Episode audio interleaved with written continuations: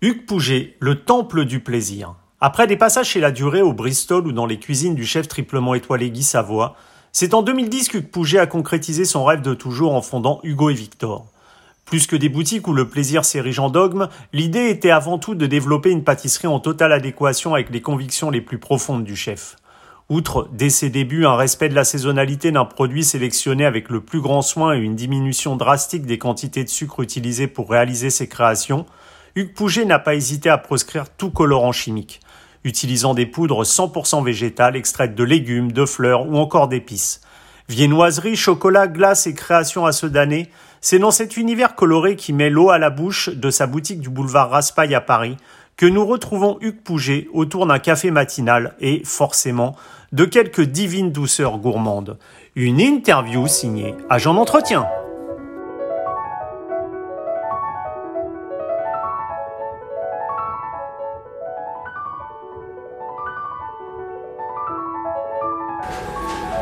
Pouget, bonjour. Bonjour. Alors Pouget, vous êtes né à, Aix-en-Provence, vous avez grandi à Hier, belle région euh, ensoleillée, qui change un peu de la région parisienne. Euh, que gardez-vous justement de ces, racines provençales et, en quoi aujourd'hui encore elles sont des sources d'inspiration pour vos créations? Écoutez, donc en effet, j'ai grandi dans le Var, j'ai grandi aussi en Provence, puisque une partie de ma famille est toujours dans les environs d'Aix-en-Provence. Donc écoutez, l'inspiration, elle est dans, euh, dans les produits que j'aime, notamment les agrumes, puisque euh, le Var euh, et toute la Côte d'Azur est quand même une, région propice à la culture de l'agrume. Et puis aussi certaines épices. et puis à Noël, il y a aussi le côté les 13 desserts, tout ce qui est nougat, fruits confits, etc. Et c'est vrai que que ça fait partie de mon ADN, donc c'est forcément dans mon travail. Et aujourd'hui, bah, j'ai mes fournisseurs de fruits confits sont dans le sud. Euh, certains fournisseurs d'agrumes euh, sont à la Londe, près de hier. Et du coup, euh, du coup voilà, donc c'est vrai que c'est très ancré en moi puisque bah, j'ai grandi là-bas et ça fait partie de moi et j'y retourne régulièrement. Et c'est important justement de garder ses racines, comme vous le dites, avec des producteurs. Je suppose qu'il y a, au-delà de la relation professionnelle, il y a mmh. forcément on fait de la pâtisserie comme vous d'exception, il y a forcément des relations de confiance qui, naissent. C'était important aussi d'avoir des producteurs avec qui, sur qui on peut compter, avec des vrais fruits. Des, en fait, je ne me pose pas la question de garder ou pas garder une relation. En fait, ça se fait tellement naturellement, tellement normalement que. que et après, on rencontre de je rencontre de nouvelles personnes. Par exemple, le fournisseur d'agrumes à qui je travaille aujourd'hui, c'est quelqu'un que j'ai rencontré il y a deux ans seulement. Et du coup, ben, forcément, on a un lien parce que euh, on a des amis en commun ou, et on a grandi dans la même région. On a, pour certains, j'ai le même âge qu'eux et du coup, euh, du coup, on a plein de points communs. Donc, du coup, évidemment, c'est plus facile. Et quand on travaille avec des gens passionnés, euh, ben, ça se fait tout seul. Mmh. La collaboration se fait tout seul, le travail se fait tout seul. Et c'est vrai que quand on met beaucoup de soi-même dans, dans le travail, dans une relation, ben, ça dépasse. Euh, la relation client-fournisseur.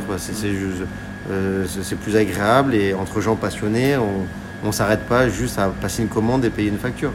Et euh, alors, pour revenir à votre parcours professionnel, outre la durée et le Bristol, on en parlait en off, vous mm. êtes passé donc par les cuisines du chef triplement étoilé Guy Savoie, où vous avez tenu la place de chef pâtissier exécutif. Qu'est-ce que vous gardez justement de, ces années dans le cercle fermé de cette excellence culinaire que sont les trois étoiles? J'en garde euh, déjà un fabuleux souvenir parce que je suis arrivé chez Guy en 2002. Et en fait, il faut se remettre dans le contexte. Guy Savoie, quand il, gagne la troisième étoile en 2002, déjà il a attendu 17 ans entre la deuxième et la troisième étoile. Cette année-là, il n'y a que Guy Savoie qui l'obtient. Et en fait, j'arrive dans un enthousiasme de la maison Guy Savoie. Donc moi, j'arrive, Guy Savoie, la troisième étoile en mars 2002.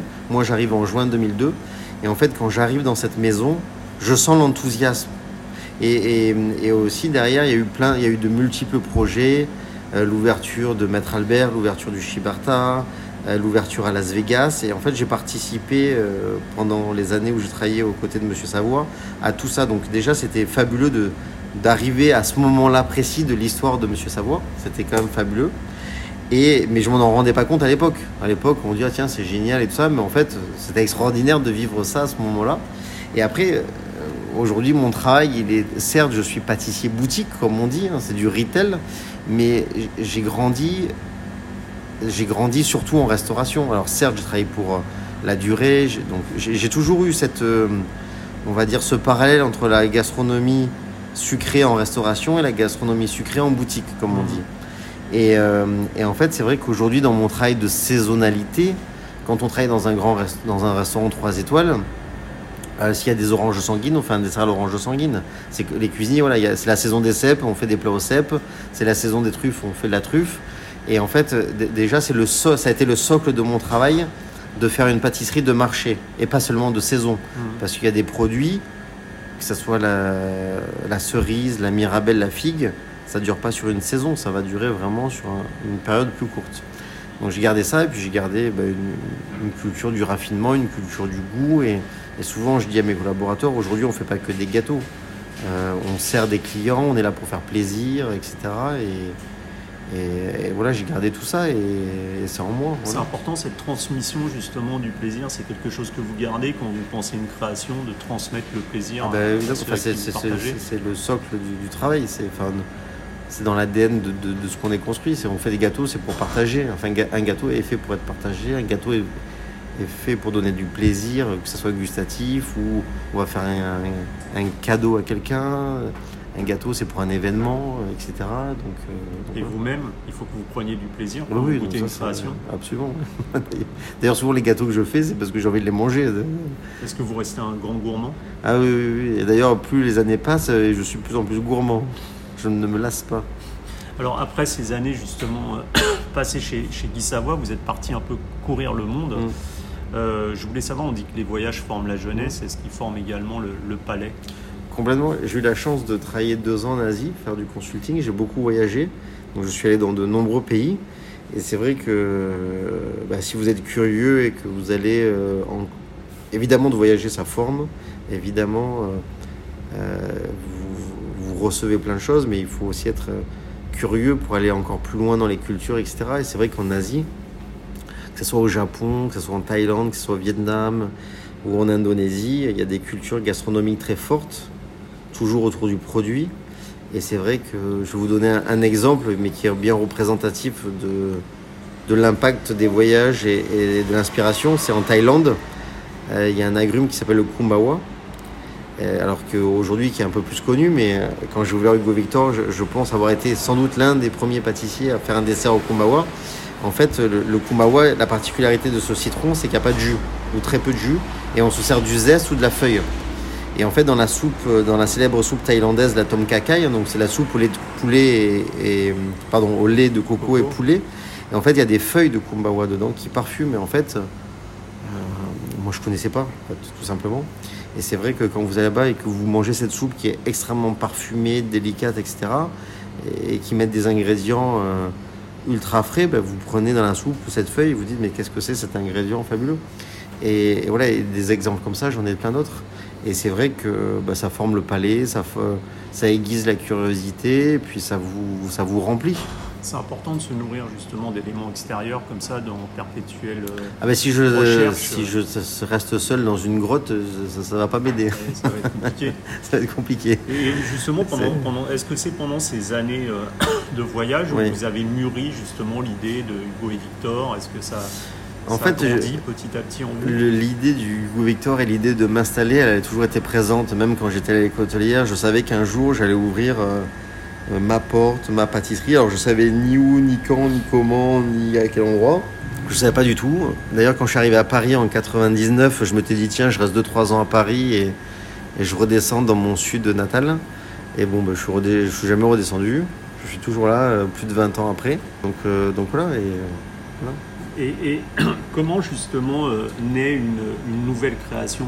Vous parlez de gourmandise, on sait, vous dites que vous êtes gourmand, vous, Ouais. êtes- vous dites que vous avez cette envie de partager, ouais, de faire plaisir. Mais comment ça naît? Ça peut être des influences extérieures qui peuvent être autre chose que le goût? Est-ce que ça Ah non, peut mais c'est que, c'est des influences extérieures. On se nourrit de tout.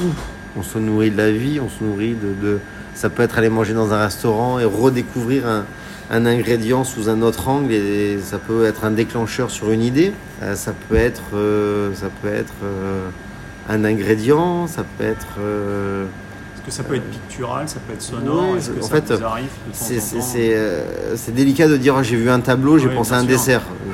Je ne suis pas là-dedans. mais en fait, inconsciemment, tout vous nourrit. Tout, tout euh, voilà, quand vous, vous, faites un marché, que vous voyez plein d'ingrédients et que vous voyez de la verveine, vous dites ah bah tiens, si je faisais un truc à la verveine, euh, donc ça va être un déclencheur à un moment T. Ou par exemple, euh, voilà, je suis curieux, je, vais souvent voir ce qui se passe dans les épiceries, etc.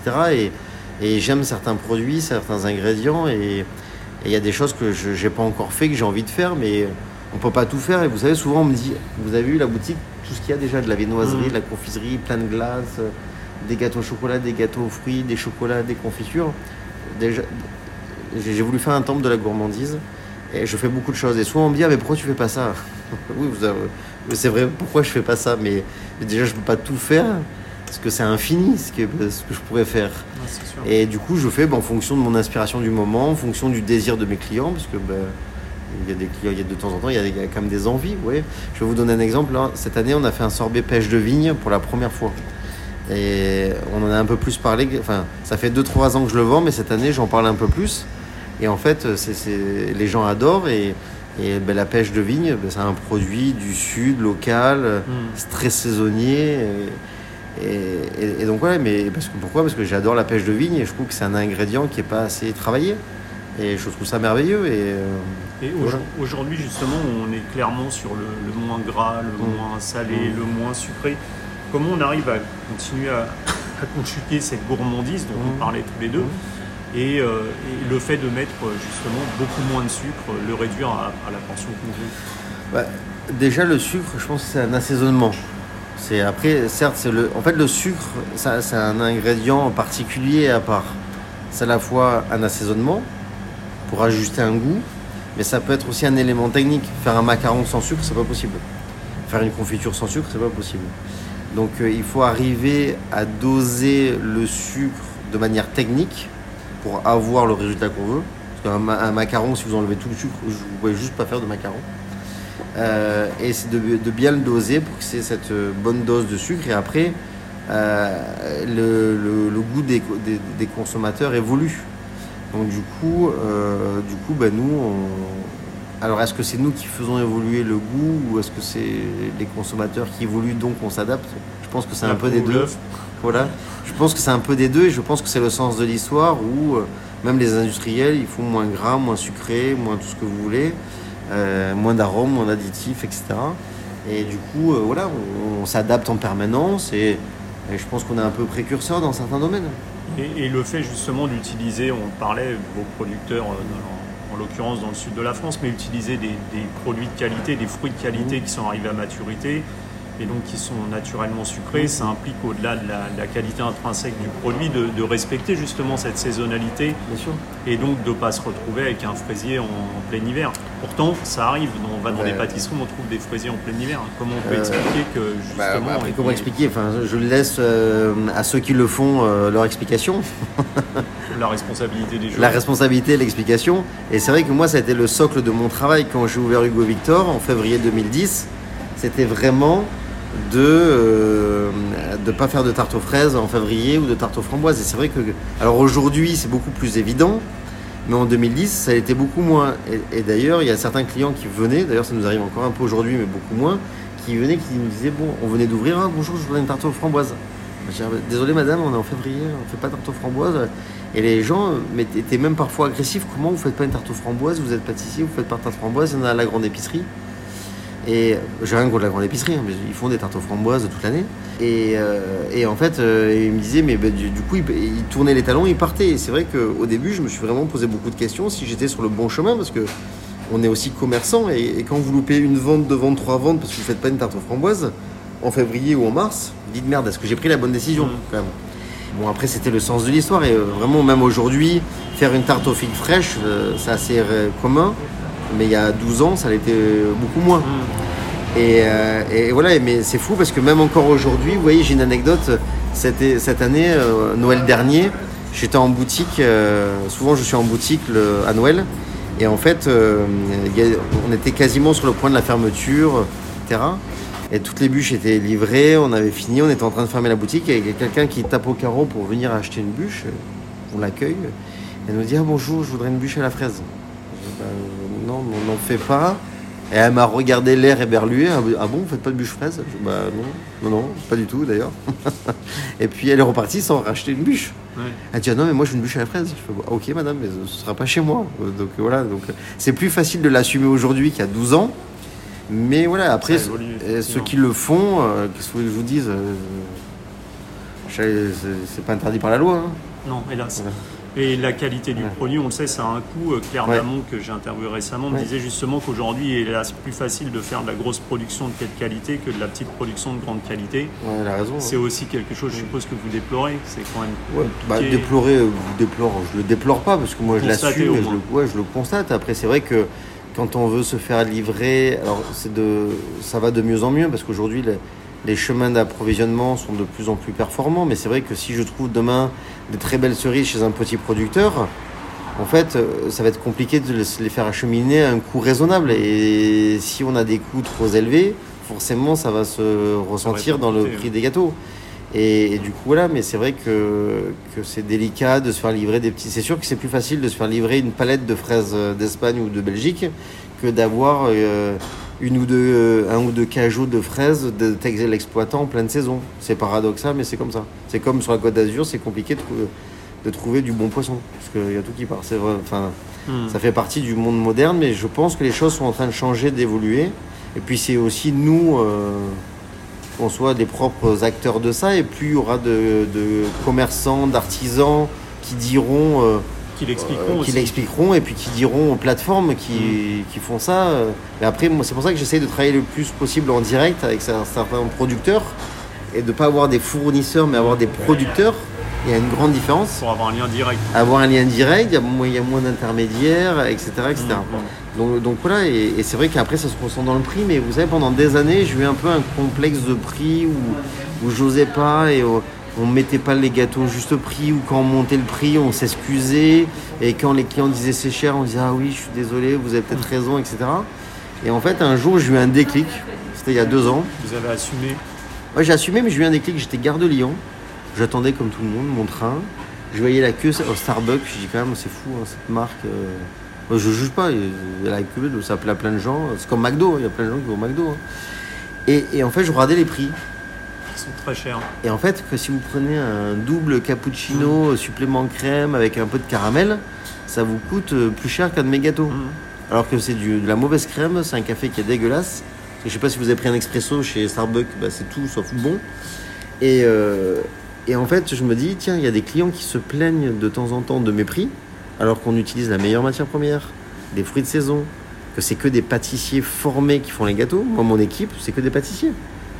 Et il y a des maisons où les gens ils prennent des petites mains pas formées. Moi j'ai que des pâtissiers. Et du coup ça coûte un peu plus cher que prendre euh, des manipulateurs. Mm. Euh, et, aujourd'hui ben, on assume totalement nos prix. Et si les gens nous disent euh, c'est trop cher, je dis bah, écoutez, que, tant pis. Mm. Pour vous. Voilà, parce que le commerce équitable, c'est pas qu'acheter du bon café à l'autre bout de la planète. Hein. C'est aussi acheter les bonnes fraises au bon moment, payer les gens correctement. Et, donc voilà, donc euh, du coup, euh, moi j'assume maintenant totalement mes prix. Et voilà, et ceux qui pensent que c'est trop cher pour un gâteau, ben euh, ok, pas de problème. Mais encore une fois, c'est ma maison, c'est moi qui décide. Et, et, voilà. Au-delà du respect justement de la saisonnalité que vous avez mis en place dès le départ, qui était peut-être plus compliqué comme vous le disiez que maintenant, pour vos créations, vous utilisez aussi pas de colorant chimique, mais des poudres 100% végétales, extraites de légumes, de fleurs, d'épices. Est-ce qu'aujourd'hui, justement, être dans une alimentation plus saine, c'était déjà votre euh, idée dès le départ? C'était euh, Hugo et Victor, c'était plus qu'une marque, c'était quand même un, concept du départ. En fait, j'aime pas le mot concept. Et c'est vrai que pour moi, c'était peut-être un peu un échec dans le sens où c'était pas ce que je voulais transmettre aux gens. C'était, euh, c'était je, je, veux raconter quelque chose. Et en fait, on fait des gâteaux de saison. C'est ça le concept. Hmm. Et ça, c'est pas un concept. C'est depuis la nuit des temps, euh, quand c'est la saison des fraises, on fait des trucs aux fraises, ou quand c'est la saison de la pomme de terre. Voilà, enfin, c'est, l'univers est comme ça, la nature est faite comme ça. Certes, avec la mondialisation et tout ça, pendant des années, maintenant il n'y a plus de saison, vous pouvez manger des fraises tout le temps, de partout mm. dans la planète, etc., etc. Et quand j'ai ouvert Hugo Victor, c'est vrai que le concept était fort, avec un concept architectural fort, et un concept, c'est quelque chose qui, qui, qui se fane. Et moi, j'espérais que mon travail ne se fane pas. Et en fait, euh, pour moi, c'était naturel de des, de ne pas faire de tarte aux fraises l'hiver.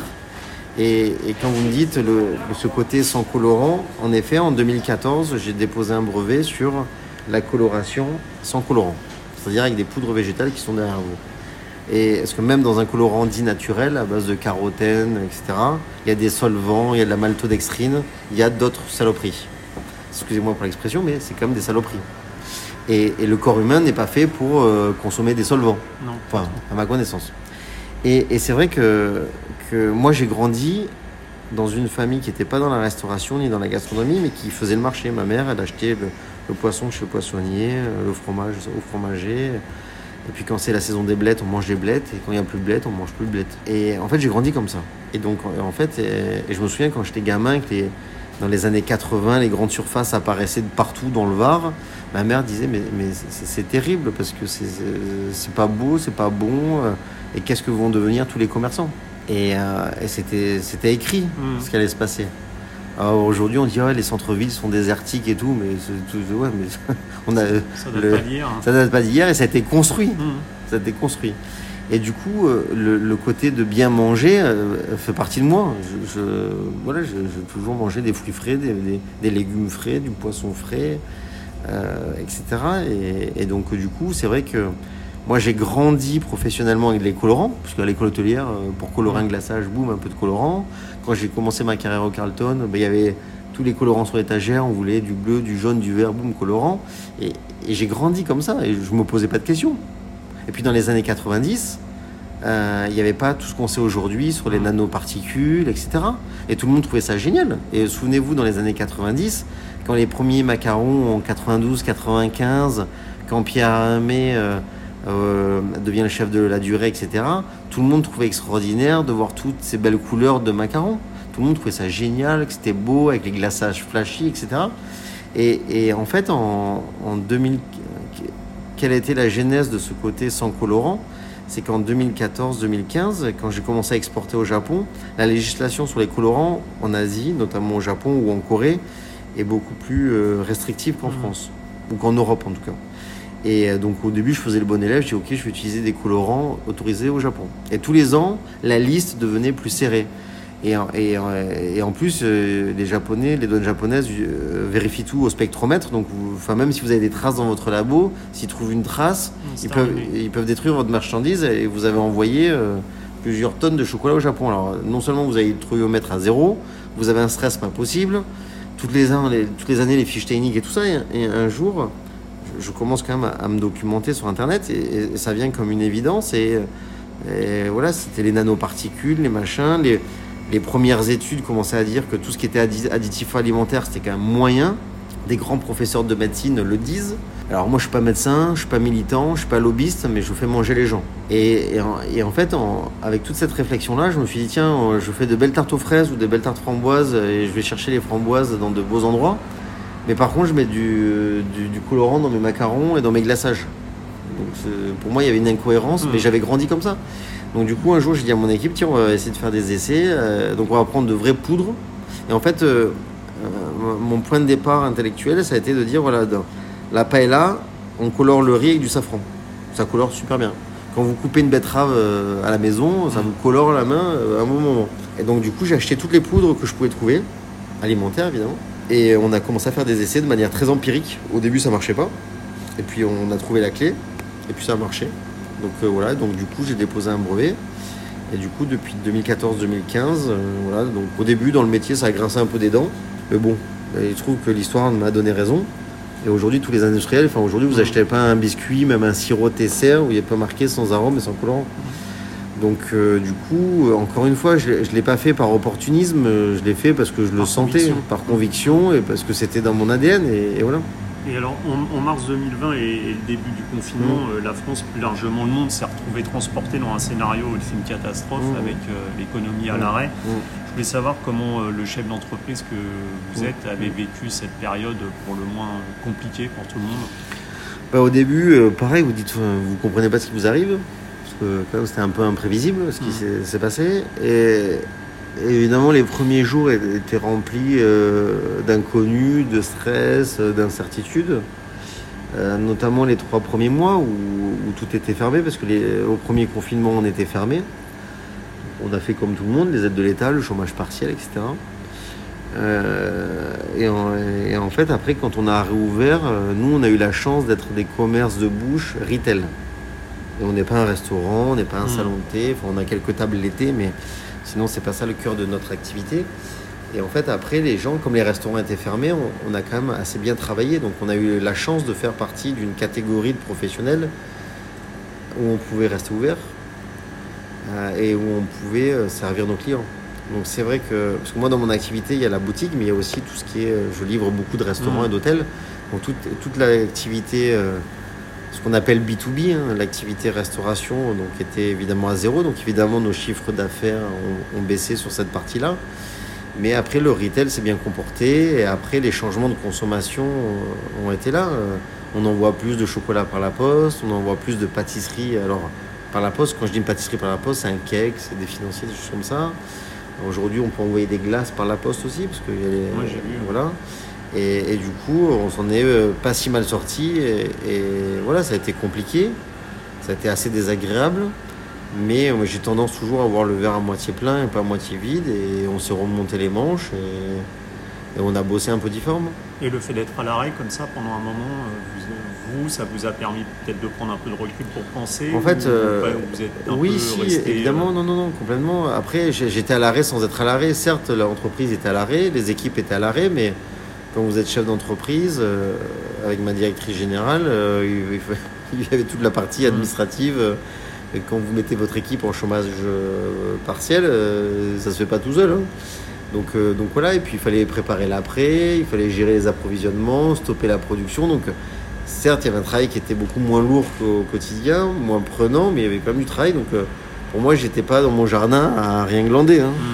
Et, mais c'est vrai que quand j'avais un peu plus de temps pour réfléchir, donc bah oui, on se pose des questions, on réfléchit, euh, on écrit les prochaines cartes, on, on a des envies, et on affine notre travail, mais, mais euh, certes c'était compliqué, mais moi, à titre personnel, je l'ai pas mal vécu. Alors évidemment, j'aurais, on s'en serait passé, hein, on est tous d'accord, mais je ne l'ai pas vécu, j'ai un peu moins voyagé, j'allais un peu moins au Japon, donc euh, du coup j'étais un peu plus avec ma famille, ça pour le coup c'est plutôt agréable. Hmm. Et euh, mais j'ai pas, encore une fois, je- j'ai pas eu l'impression de le subir à titre personnel. Mm. Voilà. Et dernière question, si je vous invite à dîner, je vous prépare quoi pour vous faire plaisir? Alors, moi, je suis super facile. J'aime tout. Ça peut être un plat de pâtes, euh, un plateau de sushi, euh, une pizza. euh, je, je peux prendre plaisir avec une multitude de choses. voilà. Accompagné d'un breuvage? Ouais, ouais, un, un joli Bourgogne, ce serait pas mal. Ok, bon ben, j'y pense. Merci beaucoup Pouget. Avec plaisir. À bientôt. À bientôt. Au revoir.